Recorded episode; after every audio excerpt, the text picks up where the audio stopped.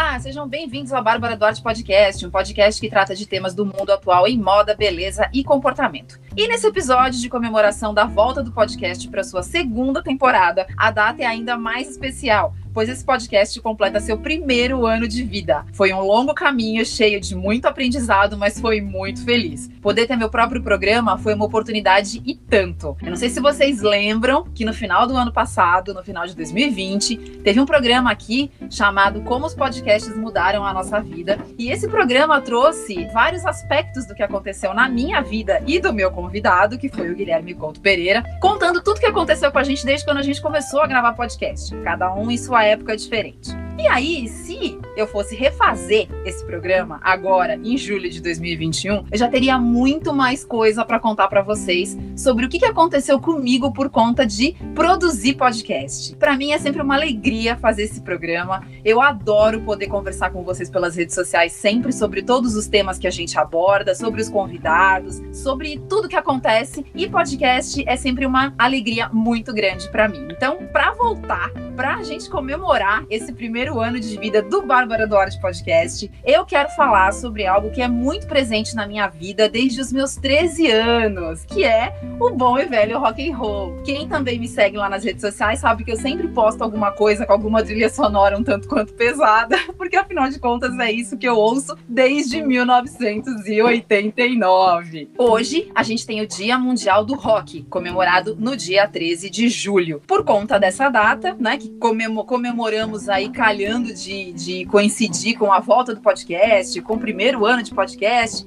nada melhor do que a gente falar sobre rock. E por que que essa data acontece no dia 13 de julho? Ela acabou sendo celebrada nessa data por conta do Live Aid, que foi um evento que aconteceu lá em 1985, já faz muito tempo, que tinha o objetivo de arrecadar fundos para combater a fome na Etiópia, que levou um monte de gente super importante como Queen, U2, David Bowie, Elton John, Paul McCartney e que aconteceu simultaneamente nos Estados Unidos na Inglaterra. E é óbvio que para bater esse papo comigo e para falar disso comigo, eu não teria escolhido outra pessoa para apresentar esse programa que não fosse o Guilherme Couto Pereira novamente. Uhul. Hoje é dia de rock, bebê! É isso aí, Guilherme! Bom, Guilherme, esse podcast aqui já é praticamente seu, então por favor se apresente para quem ainda não te conhece. Salve, eu sou o Guilherme, conhecido nas redes sociais como Harleys de Sampa, porque eu tenho uma conta de Instagram onde eu posto fotos das Harleys de Sampa. É meio autoexplicativo, eu sei. a gente também faz lives lá que viram podcasts aqui, sempre discutindo motociclismo e comportamento. Então, quem não me segue lá pode dar uma passada, mas acima de tudo, eu sou um amigo muito querido da Bárbara, por isso que ela sempre me chama a acompanhar nesses bate-papos incríveis. Não, você é meu amigo muito querido, não. Você é o meu amigo muito querido. então, Obrigado. olha, você você encerrou a primeira temporada desse programa, que foi pro ar em abril de 2021, e você está abrindo a segunda temporada deste podcast. Uhul! Não, eu só tenho a agradecer, Guilherme. Além de você ser um, um, amigo excelente que eu tenho, você, além de tudo, é uma das pessoas com quem eu mais gosto de gravar. E é engraçado isso porque eu achava que só eu percebia isso. E quando a gente grava junto, o tema flui. Sim, a conversa coisas... flui fácil, é, é dinâmico. Eu, eu também sinto isso. A gente tem uma boa sintonia. Pois é, mas aí, quando eu recebo esses comentários dizendo a mesma coisa dos ouvintes, eu falo, ah, então não é só impressão minha. Valeu, galera. Ó, vou pagar uma cerveja para todo mundo. Olá, hein? Que promessa é de.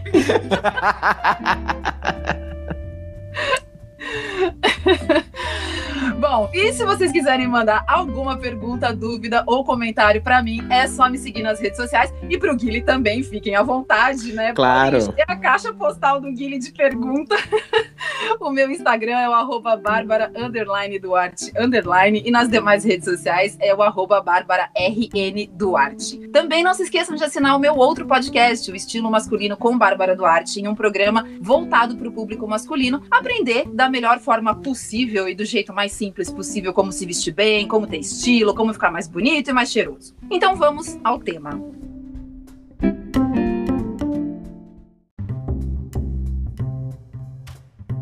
E para esse primeiro bloco, o assunto que eu gostaria de trazer para vocês é a história do rock. Porém, a história do rock é um tanto quanto longo, né? Se a gente for falar da história, vai ser um bloco gigantesco. E acho que vai ficar meio chato, a gente não tá aqui para dar aula de história para vocês. Mas eu acho que passar, pelo menos alguns pontos principais, pode ser interessante, né, Guilherme? Ah, sem dúvida. Então, eu acho engraçado que às vezes as pessoas falam assim para mim: nossa, mas como é que isso começou? O que, que é rock? O que, que define? De onde veio? Rock? Do que, que ele se alimenta, né? Essas coisas. Né? como se reproduz? Como se reproduz é uma questão importante hoje em dia. Não, com certeza, porque assim, existem tantos subgêneros também, né? Uhum. Que as pessoas falam, ah, mas como é que eu defino o que, que é heavy metal, o que, que é hard rock, o que, que é thrash metal, o que, que é rock melódico? E você fala, gente, só ouvindo. Depois que uhum. ouve, você entende um pouco.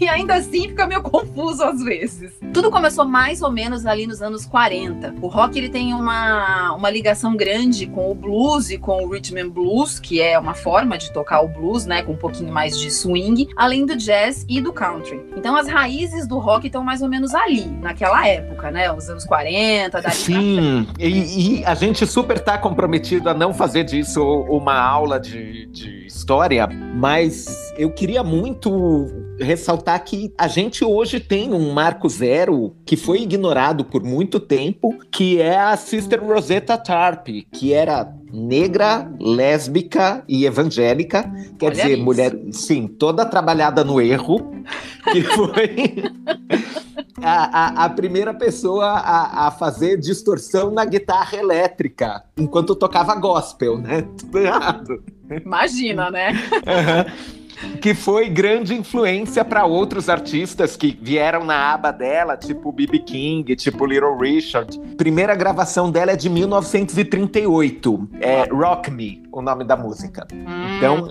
muito cedo para chamar de rock. Estamos pensando Estados Unidos, é, antes da década de 40, tava, tava meio evidente que a música começou negra e da pá virada, mas ela só vai virar um movimento, ela só vai começar a ser consumida, ela só vai chegar na rádio quando ela vira branca e com hum. uma cara mais de, de, de, produto de consumo, mais, mais de bom moço.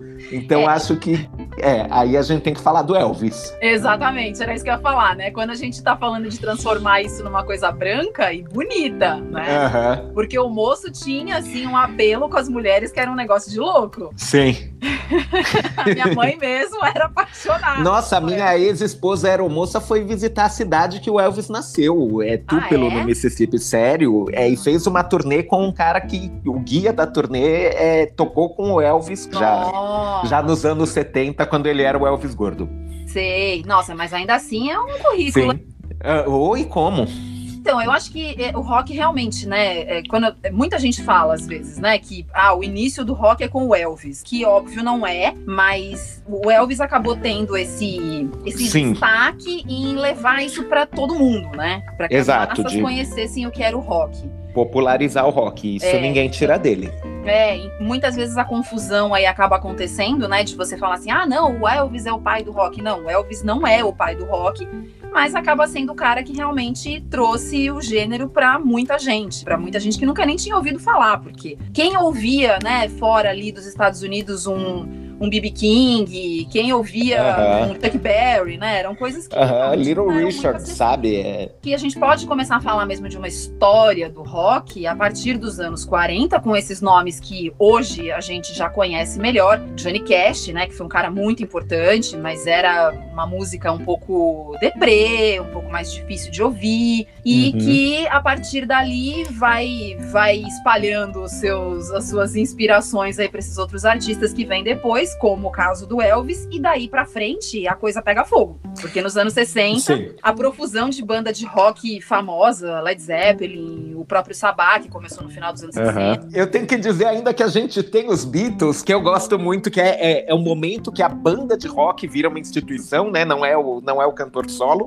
Sim. E quando a gente pega a carreira dos Beatles, a gente tem um resumo do que é o rock. Com certeza. Porque assim, eles começam simplesmente fazendo música na, animada pra galera dançar, né? É simplesmente é 4K naquele esquema, guitarra, baixo, bateria, vocal e todo mundo dançando feliz. Uhum. Aí eles entram numa fase experimental, que é o, o rock experimental, Uhum. Aí eles têm uma fase que é arte rock, que eles é, têm o submarino amarelo, eles criam stage personas, que é o, uhum. é o art metal deles. Uhum. Aí eles têm uma fase que todo mundo briga com todo mundo.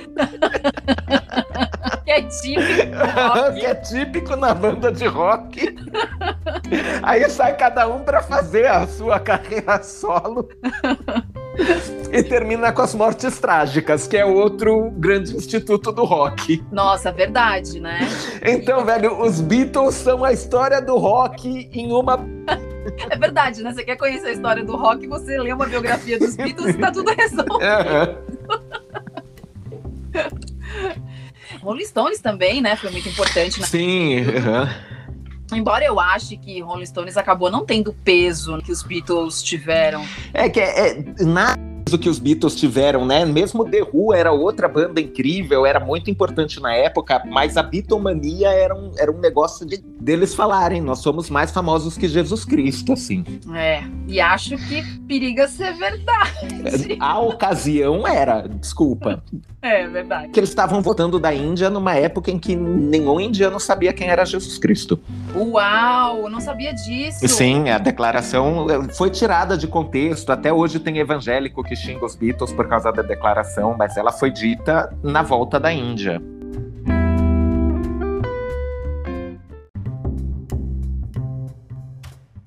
Ah, eu não sabia disso. Sim, não. É, é voltando da viagem para a Índia. E, e já conheceu, porque eles tiveram toda uma fase experimentando com música indiana.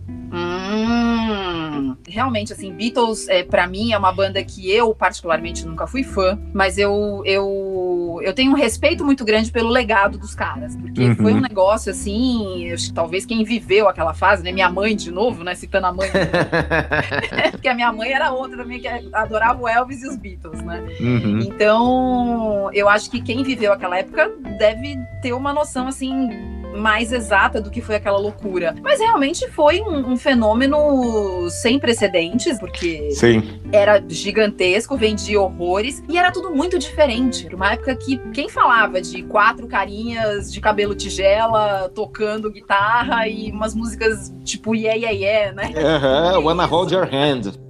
É, então. Né, com umas letras de vez em quando. Essas são tranquilas, mas tem algumas que você fala, opa, do que, que eles estão falando? Verdade. Então. Sim, já, já dá uma ideia de que o, o, o rock vem para ser meio polêmico, para ser rebelde. Então, até, até eles de, de cabelo tigela e terninho já tem, já tem ali o, o que é o rock and roll. Não é? Então, você falou para os dias de hoje, né? O terninho e o cabelo tigela tá tudo certo, mas tá tudo certo porque eles fizeram isso lá atrás. Exato. Porque isso não era o normal naquele momento, né? Uhum. Bom, eu acho que o legal do rock é quando a gente começa a, a ouvir o tempo todo e a fuçar e a tentar entender por que os subgêneros, o que, que é o que, o que, que é o progressivo, né? Essas coisas todas, esses nomes que confundem a cabeça de todo mundo. A gente pode traçar um paralelo do rock com a literatura. Todo movimento literário ele vinha para combater o anterior. Então, você tava de saco cheio lá do romantismo, vinha o realismo, que era pra falar, não, acabou, né? Acabou, uhum. sem fim, agora é vida real tá tudo, tudo resolvido. A, a comparação é super válida, amiga. É, então, e eu, o que eu gosto no rock é que quando a gente pega, por exemplo, lá atrás, a gente vai voltando no tempo, a gente tinha aquelas bandas que começaram a ficar virtuosas demais, né? Então você tinha. Sim, então era aquele solo de guitarra interminável, Isso. aquelas músicas de oito minutos. Isso mesmo. Uhum que ninguém aguentava mais. Sim, a pessoa dormia enquanto ouvia música. Era mais ou menos isso. E aí, de repente, você tem o punk nos anos 70, que né? chega, o, o, o, guitarrista sabe tocar três acordes, e o rolê é esse, assim. Quando a, sabe. Quando sabe os três. E a música tem dois minutos e meio. É isso aí, começou e acabou. Porrada na orelha. Um, dois, três, quatro, acabou. Aham. Uhum. E vice-versa. Aí tem o. Quando, quando todo mundo fica de saco cheio do punk, ah, a gente vai mudar o mundo, vai acabar com o capitalismo, e a revolução não chega, aparece o gótico, que é deprimido, que cresceu ouvindo falar de revolução e não viu o mundo mudar. Então pois já são é. umas letras todas sobre melancolia, sobre o quanto tudo aquilo é sem sentido, como não vai melhorar e a vida é imperfeita. Isso então, aí. Sim, cada escola vai negar as máximas da escola anterior. Quando a gente teve o grunge, né, o grunge, justamente esse, esse começo, foi no começo dos anos 90, a gente teve justamente porque ninguém aguentava mais. Tava mais a overdose do, do hair metal, daquela Isso, é, as bandas tipo Poison, Motley Crue, que ninguém mais aguentava porque falava, gente, é muito laque nesse cabelo. É mais, muita produção é muita e pouca atitude. Aí chega não só o Nirvana, mas todas as bandas de Seattle, que era uma galera de calça jeans e camisão de flanela, fazendo Sim. um rock and roll cru, assim. E que vamos, vamos combinar? também alguns ali não sabiam tocar muito bem. Tava lá de volta no, no nas raízes do uhum. punk lá dos anos 70, né? Sim. Porque teve muita gente que se olhava e falava, putz, esse cara não sabe tocar direito. Mas, né, tá tudo certo. Eles estão fazendo sucesso, todo mundo tá gostando, então tá certo. Isso aí, eu tô, eu tô vendo os fãs do Nirvana ou do Pure Jam vindo bater na sua porta. Ah, não tô nem aí. Tá bom, deixa, deixa eu ser justa então. Eu, olha, lá no começo dos anos 90, eu tinha meus 15, 16 anos, eu gostava demais dessas bandas, de verdade, assim. Tanto que eu fui uhum. no show do Nirvana. Eu curtia de verdade, assim. Eu achava o grunge um movimento bem interessante naquela época. Uhum. Mas hoje é uma coisa que eu já não consigo mais ouvir, que me parece um pouco. Gostei porque eu era jovem. Porque era o momento. Uhum. era o momento, é isso. É o fruto do meio. Não, eu, eu, eu, eu, reconheço muito o rock de Seattle como o que precisava surgir naquele momento. Ele, Sim. ele matou e ele reinventou o rock, assim. Com é, certeza. Eu, eu, a minha irmã é muito da geração que viu o Guns N' Roses, o Poison, o, uhum. o Bon Jovi é, até o, o, o máximo do seu, do seu star power. Uhum. E eu já sou a turma que, que pegava e olhava, meu Deus, gente, eles estão usando bermuda de lycra, isso é ridículo. Para, gente, não. É, era ruim, mas é engraçado, né? Como parecia ok naquela época. Sim, né? tudo isso era o que para mim eu senti na época, porque eu, eu, comecei a ouvir rock em 89. A gente vai falar disso agora mais pra frente, de quando a gente começou a ouvir a, o rock. Por que, que a gente começou a ouvir rock? Mas eu comecei a ouvir em 89 justamente no auge dessas bandas. Uhum. E aí, em seguida, veio, né, os, o movimento lá de Seattle e eu gostava pra caramba, e eu achava super legal. E claro que, como eu comecei a gostar do, do, do rock, a instituição rock, eu não gostava só de um estilo, Uhum. Eu comecei a ir atrás de outras bandas. Então eu comecei a gostar de Metallica, eu comecei a gostar de Slayer, eu comecei a gostar daquelas bandas que faziam, fizeram muito sucesso nos anos 80, mas dentro do mundinho rock. Sim. Não era uma coisa que fazia sucesso para todo mundo, que tocava em todos os lugares. E ali, quando o grunge acabou e o, o nossa, me fugiu o nome do vocalista, gente. O Kurt Cobain se matou? Isso. Quando ele se matou, meio que rolou assim uma coisa do tipo, gente, agora? para onde o rock vai? Começaram a surgir aquelas aquelas bandas indie, aquelas, aquelas bandas que, me desculpem as pessoas que curtem o rock dos anos 90, mas é, para mim aquilo não é rock, né? O indie rock, essas bandas assim, eu nunca considerei rock. Tipo, eu já não eu gostava. Te desculpo, eu adoro o indie rock. É, eu sei que você gosta, é, é, é o que eu escuto até hoje. então já desculpa. Ah, não, relaxa, a gente vai falar das nossas e eu tô vendo você me fazer cair do podcast. a Bárbara vai, Guile, não tô te ouvindo. Nossa, o Guile caiu, eu vou continuar o podcast sozinha. é, porque tem, tem algumas bandas que para mim são proibidas.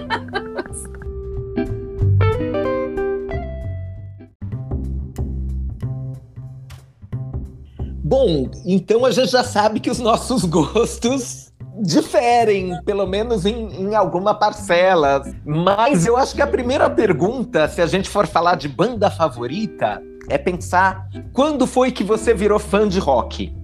Putz, bom, eu como eu denuncio fácil a idade, Eu comecei, como eu já falei, em 89. E foi uma coisa, assim, muito louca, porque eu até então só ouvia pop, né? Que era o que todo mundo ouvia, que era o que tocava no rádio, era o que fazia sucesso, era Depeche Mode, Pet Shop Boys, New Order, eram essas coisas que eu gostava. Uhum. Sempre fui fã de Madonna desde criança, sou até hoje, né? Apesar de gostar de rock, não deixei de gostar dela. Uhum. Mas em 89 eu me lembro que na minha classe tinha uma menina que gostava de, de rock e ela levou o Appetite for Destruction do Guns N' Roses para emprestar ah. alguém. Não sei o que, que aconteceu, que esse disco passou na mão da classe inteira. E uns gostaram, outros não deram a mínima bola. E um dia, quando eu vi esse disco, tava na minha casa. E eu pus pra ouvir. Porque eu falei, nossa, né? Que capa feia. Eu falei, deixa eu ver o que. deixa eu ver o que, que é isso. Naquela época já tinham duas músicas conhecidas, né? Já tinha a Sweet Child on Mine, que já fazia bastante sucesso. Sim e Paradise City. E aí eu falei, pô, já conheço duas músicas pelo menos, é legalzinho, tá? Mas nunca imaginei que aquilo ia ser o pontapé inicial, assim, da coisa toda. Comecei a ouvir, eu lembro que eu ouvi a primeira vez, eu falei, nossa, que barulhento, né? Que exagero, tudo tão gritado. Só que aí eu pus a segunda vez e eu pus a terceira vez e, e eu nunca mais parei, entendeu? Então, uhum. foi assim que começou. e você? O meu também foi no final dos anos 80, a gente entregando a idade, né? É, pois é. o que, né? vamos ser sinceros, era um momento que o rock era muito relevante. Sim. Assim, a gente é, via rock acontecendo mais em trilha sonora, acontecendo em. O rock nacional também era bastante relevante. A gente via é, banda, banda, acontecendo, banda indo no Faustão, primeiro Rock in Rio acontecendo, é, banda sendo censurada na ditadura, que a música não podia tocar na rádio. Isso. Então, quer dizer, o, o, o nosso rock também era muito relevante. Verdade. A minha primeira influência musical foi a minha irmã mais velha, que era fã absoluta do Guns N' Roses. Então, hum. tanto o Lies quanto o Appetite for Destruction Sim. tocava todo dia na minha casa. Não, mas tocava no rádio também, né? Também. Uhum, mas ela tinha o vinil. É, era, tinha era também. Eu comprei o Ice depois. Uhum, e tinha pôster do Axel e do Slash, assim, era. Pra que alguém tem um pôster de Slash? Eu vou morrer sem entender. Você nem vê a cara do sujeito. É verdade. Mas, curiosamente, hoje ela é muito mais do punk do que do metal, assim. É, Grande barato né? da vida dela é o Ramones. É, a gente vai mudando, Sim. né? É, amém, né? É, Estranho seria a gente ficar a vida inteira igual, igual. É, não, e, é. O, e o Guns N' Roses não envelheceu com dignidade, não tem como. Nem um pouco, com certeza, assim, foi uma banda que fez tanto sucesso e se perderam nos anos 90, né? Sim, brigaram, expulsaram o, o, Axel Rose da banda, montaram o Velvet Revolver, foi Isso! mas, mas a minha grande vertente não foi o metal, foi o gótico. Uau! Então, eu amo também. Sim, adoro. mas quem me visse nos anos 90, oh, dá até vergonha falar isso, por favor, tira na edição. mas eu andava de coturno e sobretudo, eu ouvia The Cure, Smith, ah, Depeche Mode. é, usava cinto de corrente, é, frequentava Madame Satã. Ai, cabelo comprido. Gente, me perdoe, fruto do meu tempo.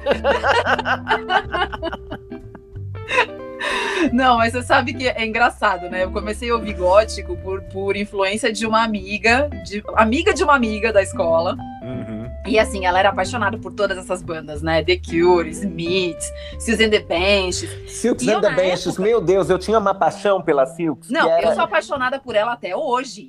Eu sou mega fã da Cisco, uhum. né? Então, assim, para mim, é, é, é, não existe uma vocalista tão incrível quanto ela. Claro, hoje ela já tá uma senhora, né? Sim, Outras é. histórias. É. Mas... Então, eu me lembro que eu comecei a ouvir com essa menina, assim, eu nunca fui de frequentar, porque eu já era da galera do metal. Então, eu não deixava de ir pros, pros bares, pros shows de rock, mas eu gostava muito do gótico. Então, eu uhum. ouvia bastante. E, e, eu me lembro que quando a gente até, inclusive, falou aí antes sobre o, o declínio ali do rock no final dos anos 90, na minha minha opinião, que eu sei que você uhum. não vai uhum. concordar, ali eu comecei a ir muito pro gótico. Porque ali eu falei, gente, não tá dando, essa produção nova de rock não tá legal para mim, então agora eu vou finalmente enfiar o pé na jaca do gótico e vou conhecer esse troço aí de cabo a rabo.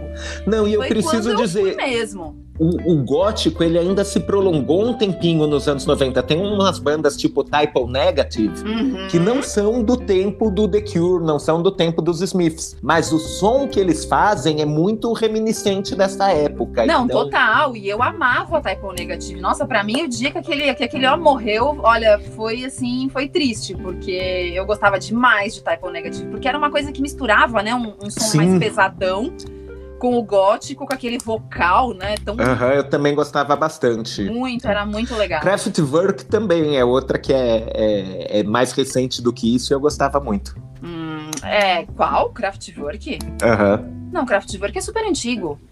Você não tá confundindo? Tô confundindo, desculpa. Uhum, sim, Kraftwerk é super daquela, daquele tempo. Vamos para as bandas favoritas, que agora o bicho vai pegar. Então tá, então vamos lá. Quais são as suas bandas favoritas, Guilherme? Putz, por que eu chamei essa? então, é, eu, eu tenho que dizer que eu, eu volúvel e, e, quem conhece a minha lista de namorados sabe disso. Você tá, tá se denunciando.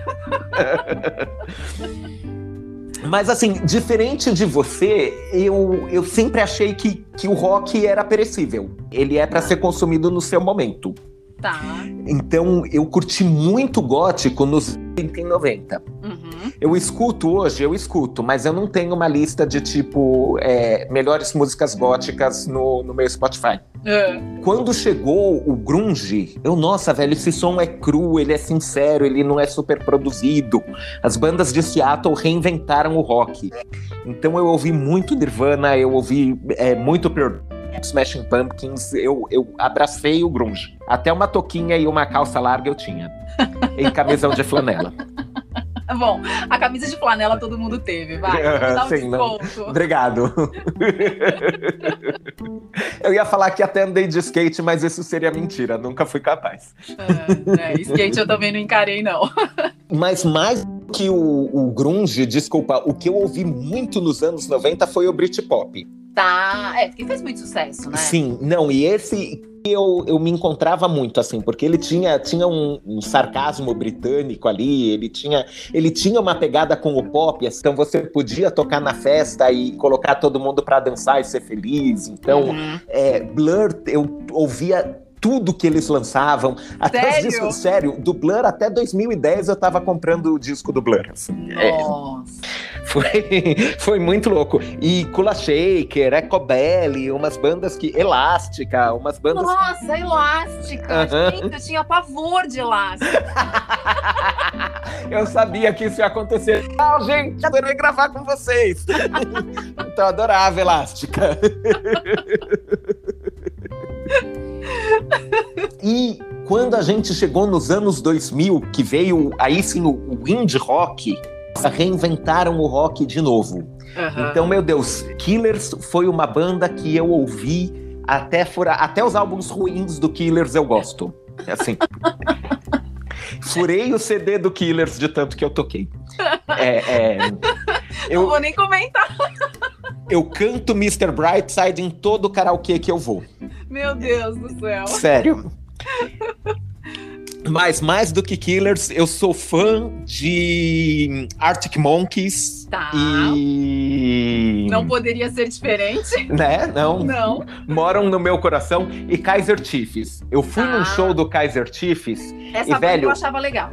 O Kaiser Chiefs, o, o, vocalista, ele pulava, ele berrava, ele interagiu com a plateia, ele pegou o microfone dele, jogou na grua da câmera e mandou a câmera correr na, na plateia com o microfone pendurado para ele ouvir o grito da galera. É. Eu, velho, ele tentava falar com o povo, só que ele só devia ter aprendido espanhol, então ele falava em num espanhol que ele absolutamente não sabia. Meu ele Deus. falava em espanhol, ninguém entendia e respondia yeah, e ele, por que ninguém tá me respondendo nada?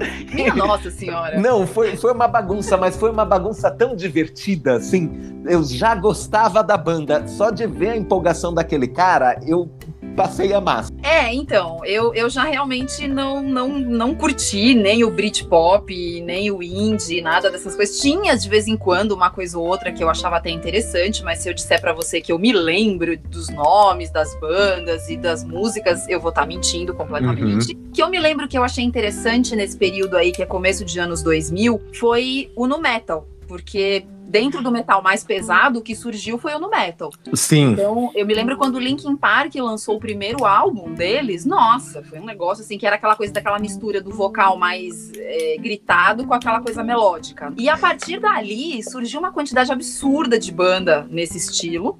Uhum. Umas eu gostava, outras eu nem gostava tanto. Por exemplo, que veio nessa esteira aí foi Papa Roach, que eu nunca fui muito fã. Mas teve Limp Bizkit, que tinha algumas coisas que eu até gostava. E teve uma que é, é famosa até hoje, que é a que eles usam máscara, que me fugiu completamente. Slipknot. E Slipknot, a própria.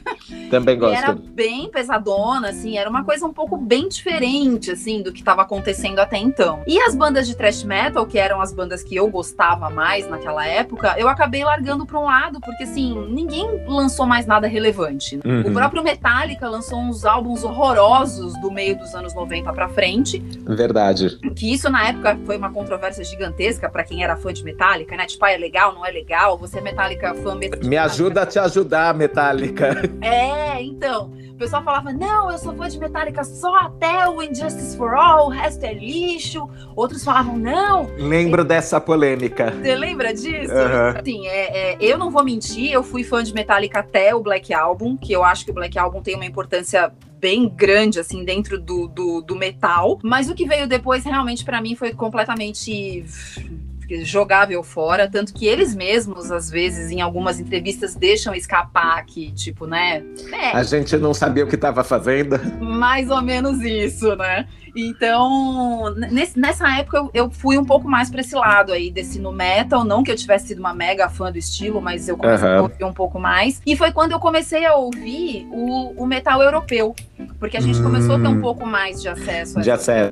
Então Não, e aí começaram a aparecer. aham. Sim, aí, era o Rammstein que eu tava pensando e eu falei Kraftwerk, desculpa. Ah, verdade. Ah, com O- certeza. Porque Kraftwerk Aham. é bem antigão, né? Sim, o Kraftwerk é antigão e o Rammstein super tocava em, em balada gótica e a gente adorava. Sim, porque sempre teve, né? Uma coisa meio o- Um industrial mais deprê, um... Isso, e pesadão, né? Com aquele vocal Aham. tudo falado em alemão, né? Então fica um negócio bem pesado. Foram coisas que acabam te tirando, né, daquilo que você ouve o tempo todo pra te jogar em outros estilos, porque eu falei, gente, não dá mais pra ouvir aquelas outras coisas. Já enjoei, já cansei, não tem mais Aham. vontade, né? Então vamos mudar o. Vamos mudar o rumo do barco aqui, né?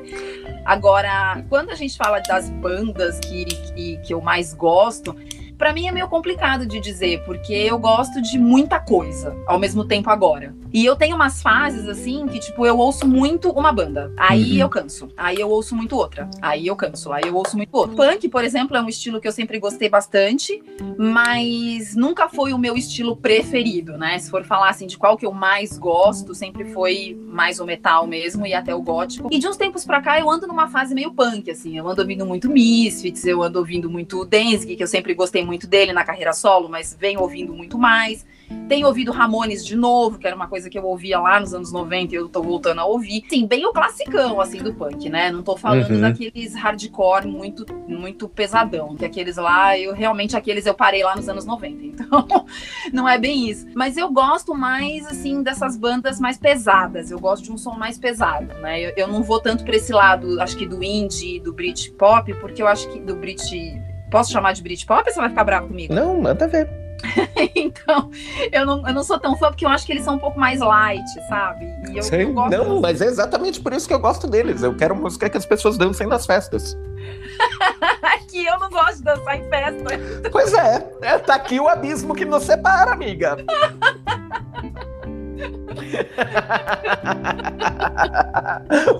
Ouvintes que dançam nas festas, deixem nos comentários.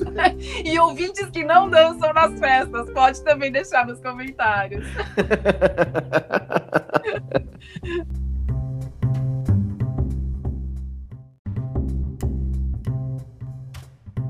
E aí, a gente queria falar sobre rock e moda. E alguns spoilers já foram jogados. de que alguém aqui usava roupa de gótico. Nossa, Eu nem me lembra. Mas, ô Guilherme, você fazia aquele esquema de passar o sabão no cabelo pra deixar o cabelo em pé? Não, eu só, só o cabelo eu só deixava comprido. Eu, eu, eu não jogava ele pra cima. Ah, entendi. Mas, mas eu usava sobretudo. Eu tinha uns três sobretudos, gente. São Paulo é, é 36 graus no verão e eu de sobretudo. É, é, eu ia pro colégio né? de coturno, gente. Eu, eu tem foto minha de coturno na praia. Você tá brincando? Não, quem me dera que eu estivesse brincando. Ai, eu queria tanto ver isso. Não, você nunca mais me chama para um podcast de moda se você vê isso. Seu passado te condena. Mas olha, eu vou te falar. Coturno é uma coisa que eu uso até hoje. Eu não, adoro. eu também. Você já veio aqui em casa, eu tenho um Doc Martin de tudo. Sim, maravilhoso. Tá todo destruído, mas ainda é maravilhoso. É, é, até bonito destruído, assim, ele tem uma cara meio punk e tal. Verdade. Mas o que eu acho legal do rock é que é, a gente sempre fala, né, da música, mas influenciou demais na moda. Sempre. Sim. E aí, desde o tempo lá do Elvis, quando a coisa começou de um jeito até meio caricato, né? Que ele usava umas roupas durante a carreira dele, ele foi usando umas coisas meio de gosto duvidoso, né? Aham. Uhum. Mas, Mas, até o, o, topetão e a costeleta que ele adotou como, como caracterização fez moda, assim. Todo mundo usou na geração dele. Verdade. O que eu acho que foi legal é que ao longo do tempo as pessoas foram meio que pegando as coisas que eram mais usáveis, né? Então, a jaqueta uhum. de couro, principalmente a Perfecto, né? Que foi, Sim, é... foi popularizada pelo Ramones. E o Ramones também popularizou o All Star, né? Era, era marca registrada. E a calça skinny. Nossa, o Ramones fez mais pela moda que um monte de estilista por aí. Pensando bem, né? Uhum. Quem diria, né? Uma banda punk que era toda contra o sistema. Então. Não, e se a gente for pensar também, né, nessa história de ser contra o sistema, o próprio Sex Pistols é uma contra uma, uma, uma é uma grande. É uma contradição. Isso, o termo que eu queria usar era esse, contradição, era isso mesmo. Uhum. Porque, poxa, os caras eram punk de boutique total, porque eram Sim. feitos pelo, pelo Malcolm McLaren e a Vivienne Westwood, que hoje Sim. são os maiores nomes da moda. Uhum basicamente foram uma boy band punk, né? Sim, mas posso te dizer, é, é, eu aceito com um grão de sal essa declaração, porque é verdade, assim, eles foram feitos com essa intenção de criar uma identidade. Uhum. Mas isso não parecia uma contradição quando eles fizeram.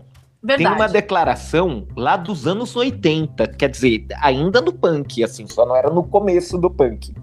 Da Vivienne Westwood, quando, ela, quando questionaram ela a respeito do anti-establishment, né, do, do é. ser contra o sistema, uhum. e ela ainda eu ia falar mocinha, mas mocinha, mocinha, ela nunca foi, né? Coitada.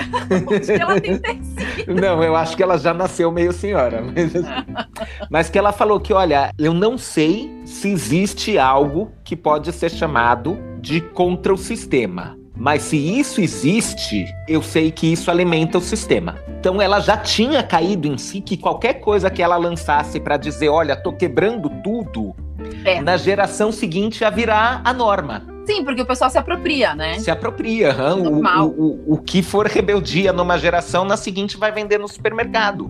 Olha lá, que a gente estava falando de novo da analogia com a literatura, né? Exato. Com certeza. E eu acho, eu acho ela uma estilista super bacana, assim, nos dias de Não. hoje. Ela faz coisas muito ainda transgressoras Até hoje. nos dias atuais. É, eu acho e, ela bem legal. E posso te dizer, você já assistiu Cruella, né? Sim. Tem uma pegada muito Vivienne Westwood. Nossa, demais, assim. Gente, eu achei o filme em termos de moda, de beleza, de trilha sonora. Nossa, os caras acertaram demais. Sim, né? e a história tem uma pegada punk rock que é, é, é sensível. Eu achei muito legal essa sacada deles de terem colocado o filme ambientado naquela época. Sim. Porque dá um charme, né, que nenhuma outra década daria, com certeza. Aquela coisa meio decadente, mas meio. Aham, e mas, né? contraventora. Né? Isso, eu achei demais. Assim, eu não sei se é porque eu fui muito sem expectativa pro cinema e, putz, eu aproveitei o filme do começo ao fim. Para mim, o que foi mais legal é que eu conhecia todas as músicas que tocaram, todas, sem exceção. Sim. Então, pra mim, foi muito bom. Não, a trilha sonora tá incrível também, mas eu ia falar que a Vivienne Westwood não é a única tudo bem, ela lançou uma tendência e depois entrou pro mundo da moda. Uhum. Mas a gente tem o Alexander McQueen também então. e o então. Erkovitch aqui no Brasil, que são Exato. dois que têm uma pegada muito rock and roll. É, investem em preto, em textura, em caveira. É, Não, é... sabe alguma coisa que eu acho mais assim interessante na história do McQueen, né? Porque ele, ele se suicidou em 2010, né? Já faz muito tempo. E ele sempre teve essa pegada aí, rock and roll, essa coisa meio muito preto, muita caveira. Foi inclusive ele naquela época que popularizou aquelas clutches que você colocava a mão, né? E ela se transformava tipo em dois ou três em... caveira. Aquilo foi uma uhum. febre naquela época, né? Lembro. Em seguida ele acabou se matando, tal. E quem assumiu a, a direção criativa da marca, que era a Sandra alguma coisa, que eu não vou me lembrar o sobrenome dela agora, que era total discípula de Alexander McQueen, ela manteve o mesmo estilo. É claro que, né, essa coisa da, do, da, da moda roqueira que estava lá nos anos 2010, Uhum. Ela deu uma diminuída, óbvio, né? Porque a moda é sempre assim. E ela acabou levando para um outro lado. Mas eu continuo acompanhando a marca até hoje. E eles fazem umas coisas assim que você fala: Meu, é muito diferente. É, é muito sim. Alexander McQueen ainda. Sim, e ainda tem essa pegada contraventora. Era tem, o que eu ia falar. Tem, sim, eu acho muito bacana. Aí de tempos em tempos ela joga alguma coisa com uma caveira aqui, outra ali, né? Então acho que é pro pessoal não se sentir tão órfão, né? Uhum. Mas realmente, isso que você falou desses estilistas, eu nunca cheguei a ver o Alexander McQueen dizendo que era um fã de Vivienne Westwood, mas provavelmente era. E o Herskovitch, para mim, ele é o McQueen brasileiro. Guardadas as devidas Guardadas as devidas proporções, mas também acho. Porque a gente, a gente sabe que aqui no Brasil é, existiu muito aquela coisa da moda brasileira. Então o Brasil precisava mostrar uma identidade para o mercado internacional de que ele era uma moda genuína brasileira. E eu fico imaginando um Redkovic tentando se encaixar nisso. Sim. Um cara que primeiro foi clubber, mas uhum. não, foi rock and roll. Então eu fico imaginando a cobrança que devia existir. Que como ele conseguiu se sobressair, eu acho que talvez ele tenha tido um pouco mais de liberdade. Mas mesmo assim, eu acho que ele deve ter sofrido uma pressão razoável né, nesse quesito do cadê a identidade da moda brasileira nas suas criações? o que, essas caveiras estão fazendo aqui? Verdade. Não deve ter sido fácil pro moço. Eu acho que não, mas eu acho que o Rashkovic realmente, assim, se a gente for fazer um. dar uma passada aí no que foi a moda nacional, porque hoje, infelizmente, não tem mais muita coisa, ele foi o cara mais diferentão mesmo, assim. Ele foi o cara mais autêntico. Sim. Não que não tenham tido outros que também tenham feito dentro dos seus nichos, né, coisas autênticas, mas eu acho Sim, mas ele, ele se destaca. Eu acho também. Eu gosto bastante das coisas dele. A gente também tem que prestigiar um produto nacional, né? Não dá uhum. pra falar do pessoal de fora. Sim. Mas é, o que você falou, né, ter esse vestido de gótico e tal, é engraçado. Hoje a gente não tem mais nada a ver com isso, né? Eu, eu nem cheguei a ser gótica de verdade, né? Eu sempre gostei da música, uhum. mas nunca cheguei a me vestir assim. Mas você hoje anda de moto. Sim. E eu acho que a, o, o, lifestyle biker, ele é total rock and roll, né? E, Muito, sim. O, o lifestyle é, motociclista, roqueiro, continua sendo uma instituição e amém. Assim, que continue assim. Uhum. Bom, e é legal, eles partem muito mais para um lado rock clássico, né? Daquele clássico dos anos 70, mas ao mesmo tempo mistura essa coisa do coturno com a jaqueta de couro e por aí vai, né? A luva de couro. Claro que aí tem a questão funcional. Sim, tem a questão, uh, tem a funcionalidade, tem, tem a questão da proteção também. Sim, mas o estilão tá lá, né? Tá lá. É, não, e das, tá das motos custom, tipo a Harley, assim, é, é, é inevitável. A turma que vai para as motos de trilha, a uhum. pegada é completamente diferente. Aí troca o couro pelos materiais é, sintéticos que prometem é, melhor performance no calor, no frio, na uhum. chuva. Mas a turma harleira é, é, é, o visual rock and roll, é o lifestyle rock and roll até hoje. É, eu acho que a própria moto tem um, um apelo muito, uhum. muito rock and roll. Ela tem uma cara, né, de quem gosta desse tipo de música, quem gosta desse tipo de, de vida. Que é Sim. engraçado. É, eu, quando eu comecei a ouvir rock, ainda rolava muito aquilo da ideologia. Sim. E, ah, você não tá aqui para julgar ninguém, você não. Não vamos dizer se isso é a vida real ou não, né? Uhum. Mas, mas, mas, que era, era a, a promessa. Era o discurso, uhum. né? Não vamos julgar ninguém, vamos ser inclusivo, vamos aceitar todo mundo. Uhum. Então, assim, eu me lembro que, putz, tinha amigo de tudo que era jeito. Não tinha. Ninguém falava naquela época de discriminar alguém porque essa pessoa não fazia parte do clubinho dos dos brancos, né? Então, quando esse movimento todo de diversidade vem e tal, é uma coisa que pra gente que é das antigas e que era. Uhum, já era meio lugar comum. Era normal, né? Eu me lembro que tinha muito isso de, ah, ninguém aqui dá bola para quem tem grana. Não interessa uhum. se o cara é rico ou se o cara é pobre. O que interessa é que o cara é gente fina e todo mundo gosta dele e ele é nosso amigo. Tem. Eu gosto bastante desse Eu não sei como é que tá hoje. Não, não... Sim, não, eu ia falar exatamente o contrário. E a gente sabe que, que essa viagem azedou, porque se a gente pensar hoje, rock and roll você já pensa num tiozão reaça. É, pode então, ser. Pode ser. Nossa, é, é, é, é meu Deus. para onde foram os roqueiros da nossa geração, né? Aquela turma então, que, velho, tanto faz, o lance é curtir o rolê, o lance é o som. Eu, às vezes eu penso isso também, né? Eu não tenho muito contato com uma galera muito jovem hoje, né? Porque eu, eu não tenho sobrinho, eu, não, eu sou filha única tal, não tenho. Não saio por aí fazendo amizade com a turma do colegial, né? Que não uhum. tem, tem pra mim, né?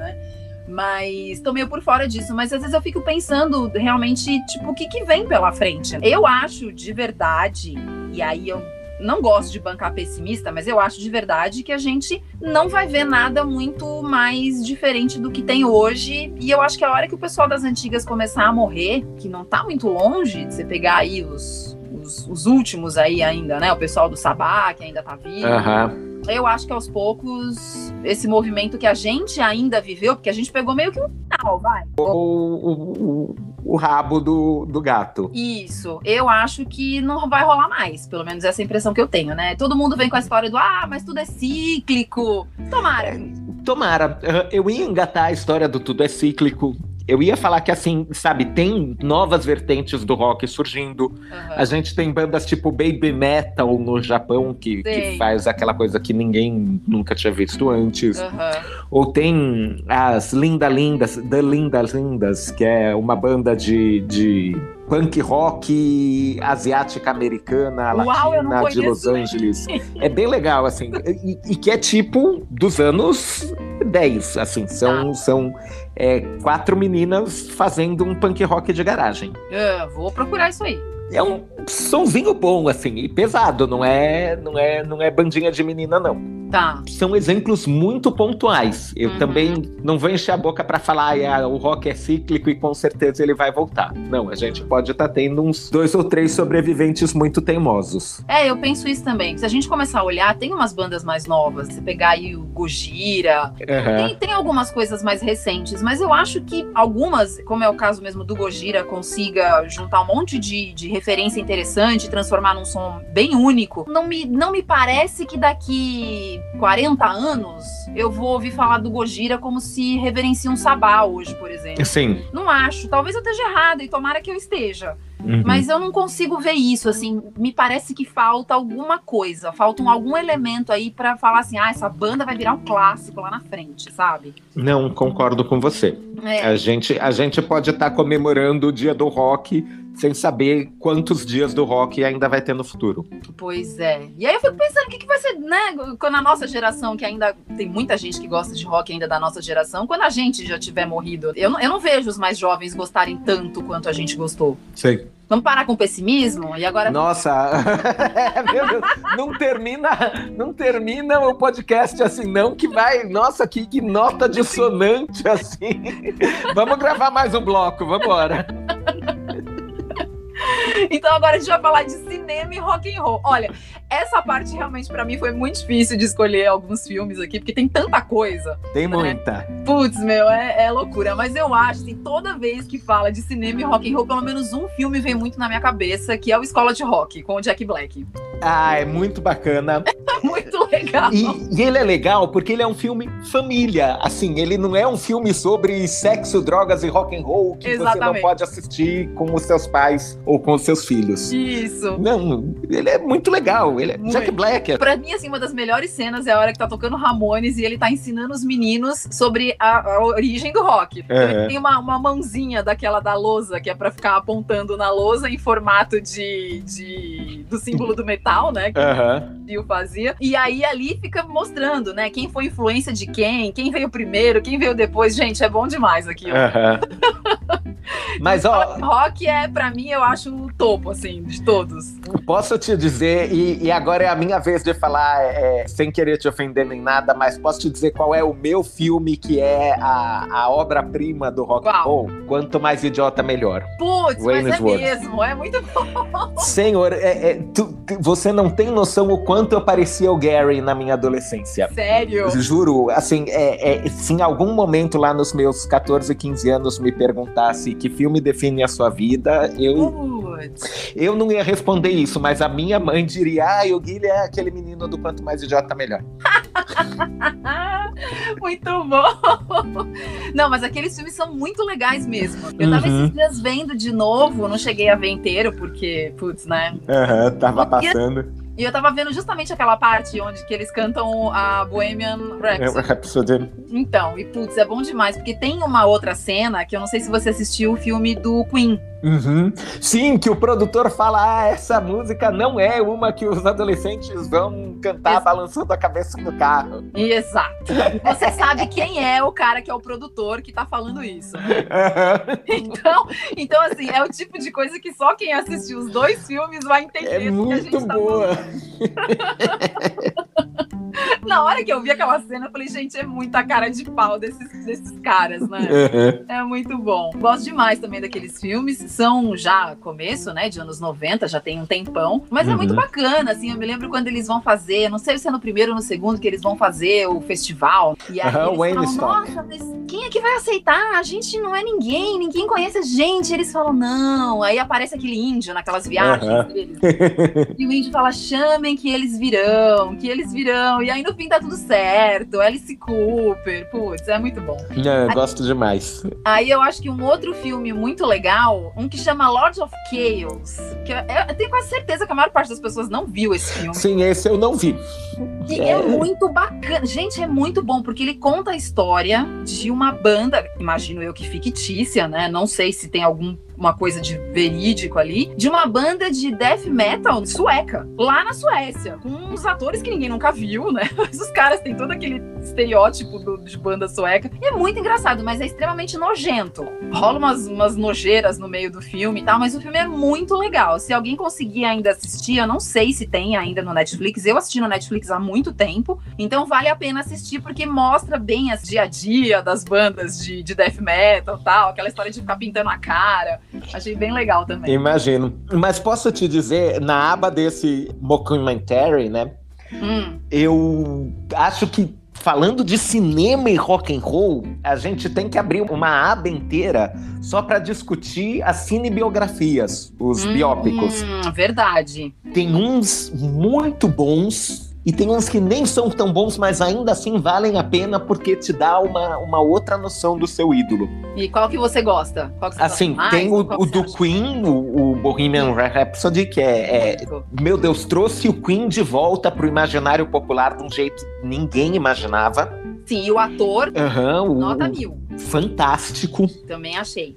Tem The Runaways. Que Também. Era um que, que ninguém ia dar muita trela. E, e é um puta filme. Sim, também gostei bastante. Não sei se você lembra, mas tem um filme do The Doors. Sim, eu o Val Kilmer. uhum. Não, e ele tá muito bem. É muito. É ele que canta, e, e, ele canta tão bem que o, o, disco chegou a disco de platina, trilha sonora do filme, é, com o Val Kilmer cantando. Uhum. Verdade. Não é, e, e, ele ficou zoado da cabeça. Ele, ele é method actor. Enquanto ele tava ensinando o Jim Morrison, hum ele pedia para ser chamado de Jim Morrison nas gravações. Ele não Meu deixava Deus. ninguém chamar ele de Val Kilmer. Mas imagina que medo, porque a gente sabe o final, né? pois é, não terminou a gravação, ele ficou internado num sanatório por uns três meses. Sério? Sério, para tirar o personagem da cabeça dele. Uau!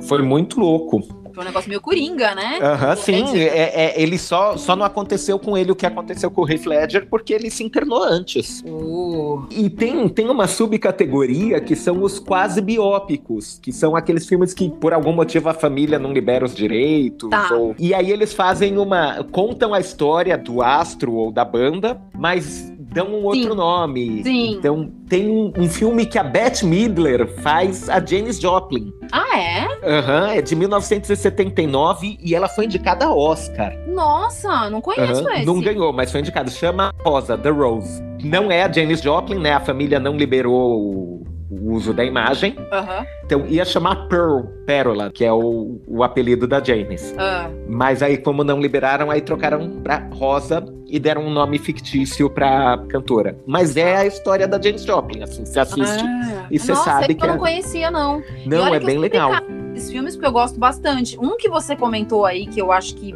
vale bastante, você falou dessa, dessa classe de filmes, né? Dessa Aham. de filmes, das biografias, é o Control, que conta a história do. Nossa, gente, do cara do Joy Division, me deu um branco aqui. Sim, é muito bom. Eu assisti também do. Nossa, fugiu total, gente. Eu adoro ele. Como, como pode? Não, e, o- e a, a fotografia do filme é muito boa, dá, dá uns closes, dá aquela sensação dele perturbadinho. dele- Sim, não, é um filme que incomoda um Aham. pouco. É, assim, ele não chega a ser um filme. Sim, não, não é um filme Bom, fácil. Bom, também vamos combinar. É. Ah, vou fazer um filme sobre o vocalista do Joy Division e vai ser um filme fácil. É verdade. Impossível, Não dá. né? Impossível falar de alguma coisa fácil com Joy Division, né? Aham. E você sabe que depois eu tava vendo o pessoal do próprio New Order contando, falando que, não falando exatamente sobre o filme, né? Mas é, contando como foi quando ele se matou, Aham. ficaram sabendo e tal. Caralho, eu tô. Te... Desculpa, falei um palavrão no seu podcast. Não faz mal. É, puxa vida, eu tô tentando lembrar o nome dele e não tá vindo. Não, eu tô tentando também, porque tá um horror. Ian Curtis. Ian Curtis. Oh, meu Deus! Assim, Eu, eu tava aqui, é Ian McKellen, não é Ian não, McKellen. Ian McKellen. Ian McKellen é um magneto. Não. E eu tava vendo os caras mesmo contando num documentário sobre a história do New Order, eles falando que quando o Ian Curtis se matou, eles não entendiam o que estava acontecendo. Eles estavam falando que eles eram tão jovens e eles eram tão nada na época, Uhum. como pessoa, né? Que eles eram tão menino ainda, que eles não entendiam direito. Era uma doença que ele tinha epilepsia, né? Aham. na época ainda não, Não, e, tinha. e- e o filme mostra um, um ou outro momento de epilepsia dele. É, E é, e, e é muito louco porque também não é, não é chocante, não, não é pra criar um drama barato. O Não, não, filme é não. muito bem produzido. O filme é muito bem produzido. Eu gostei demais desse filme quando eu assisti. Eu acho até que se o pessoal procurar hoje, deve ter no YouTube ainda. Mas não sei, porque o YouTube anda tirando muita coisa, né? Então não, não dá pra ter certeza. Eu Mas vi tem numa um- mostra de cinema, eu vi esse filme em, em tela grande. Não, eu baixei um piratão, assim, que ninguém nos ouça aqui na época. E eu lembro que eu assisti um piratão, assim, mas eu lembro que eu amei, porque eu sempre gostei muito de Joy Division e nunca tinha visto nenhum material. É tudo muito escasso, porque foi uma banda que fez sucesso por muito pouco tempo, fez muito sucesso, mas quando tava começando a deslanchar, aconteceu isso. Né? E aí cortou tudo, cortou todo barato, mas aí veio o New Order, que, putz, foi outra coisa de louco, né? Apesar que eu acho que não tem o brilho de Joy Division, mas é outra Uhum. história. Tem o Almost Famous, que é um filme que eu até hoje não vi inteiro, não consigo assistir. Sério? Não acho em lugar nenhum, não acho. Nossa, ele é muito bom. Todo mundo fala que é muito legal, né? Uhum. E existe um outro muito ruim, que é com a Jennifer Aniston, que ela é namorada daquele Mark Wahlberg na história. Disseram na época, provavelmente com essas histórias aí de não ter liberação, autorização e tal, que é a história do Reaper, que foi o cara que substituiu o Rob Halford no Judas Priest. Ok, Então- ok. Não sei se é verdade. São alguns filmes que eu tentei rever pra gente poder gravar aqui e tal. Até queria relembrar alguns detalhes, mas eu não achei mais. Pô, eu posso te sugerir outro, e esse não é muito ruim, pelo contrário, ele é uma obra-prima, sério, eu acho Qual? que é um dos meus favoritos. Qual? E que é nesse esquema de é a história do fulano. Não sei se você já assistiu Velvet Goldmine. Não. É um filme com o Ian McGregor no papel principal, Ah, fazendo um substituto, né, uma versão do David Bowie. Então, o figurino é fantástico, porque é a história de um roqueiro andrógeno glam rock dos anos 70 que depois cai no esquecimento nos anos 90. ah, Ele está fantástico no filme. A história da perspectiva de um jornalista que está tentando descobrir onde está o fulano de tal. Vamos fazer só uma parte aqui. No Hum. que, que o Ian McGregor não está fantástico? Sim, né? Olha quem, né? E a história é um pouco sobre ele e o relacionamento dele com o Iggy Pop. E quem faz o Iggy Pop é o Christian Bale. Uau, sério? Juro. Gente, Olha o que tamanho desse filme. Nossa! Vou procurar, apesar que vai ser difícil de achar, mas vou procurar. Porque os figurinos ainda são um espetáculo à parte. É, é, imagino, com certeza. Não. E eu acabei de assistir Houston, que não tem nada a ver com rock, né? Estamos falando de moda. Aham. Mas, que Mas- também é com o nosso amigo McGregor. Nossa, gente, ele tá fenomenal na, na série. Fenomenal. Uhum. Então, assim, eu não é. Olha, eu não era fã dele nos anos 90, hein? Mas agora eu já virei fã desse cara, porque assim. Não, eu, eu gosto dele a ponto de assistir de novo aqueles filmes ruins do Star Wars. Ah, putz! então gosta mesmo. Isso é amor.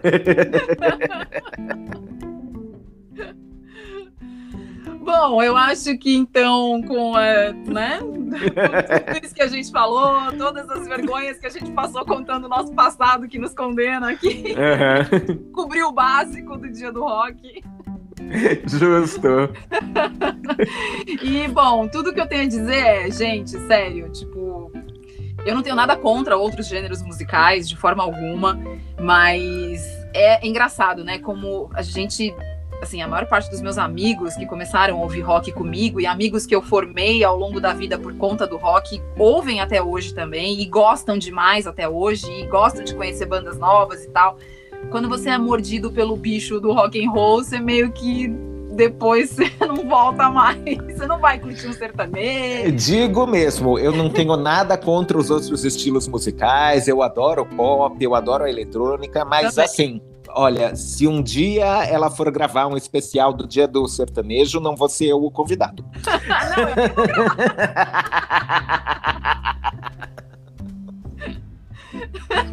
eu Fiquem tranquilos que nesse podcast ninguém vai ouvir falar sobre sertanejo.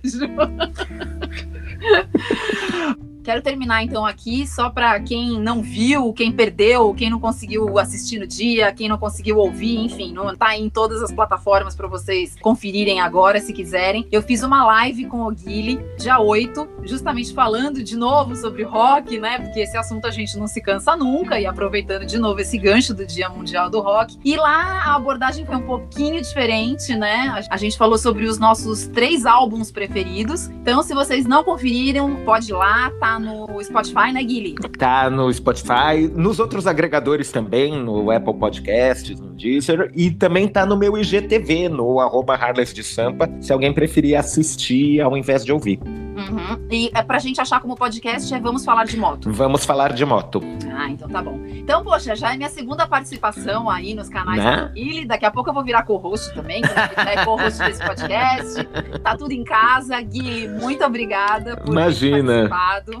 É, eu que agradeço o convite. É sempre um prazer, querida. Ah, é muito bom. Eu espero que vocês tenham gostado desse programa que, na verdade, foi ideia de voltar aí falando das coisas que a gente mais gosta, de tudo que influenciou a nossa vida. Mandem pra gente também se vocês são fã de rock, como é que foi que vocês começaram a ouvir. Compartilhe aí com a gente as opiniões de vocês, as experiências de vocês. E ah, falta uma coisa, Guilherme. Qual foi o hum. show de rock mais legal que você já foi na sua vida? David Bowie. Uau! Bom, depois dessa não falar meu. Eu não sei brincar, desculpa.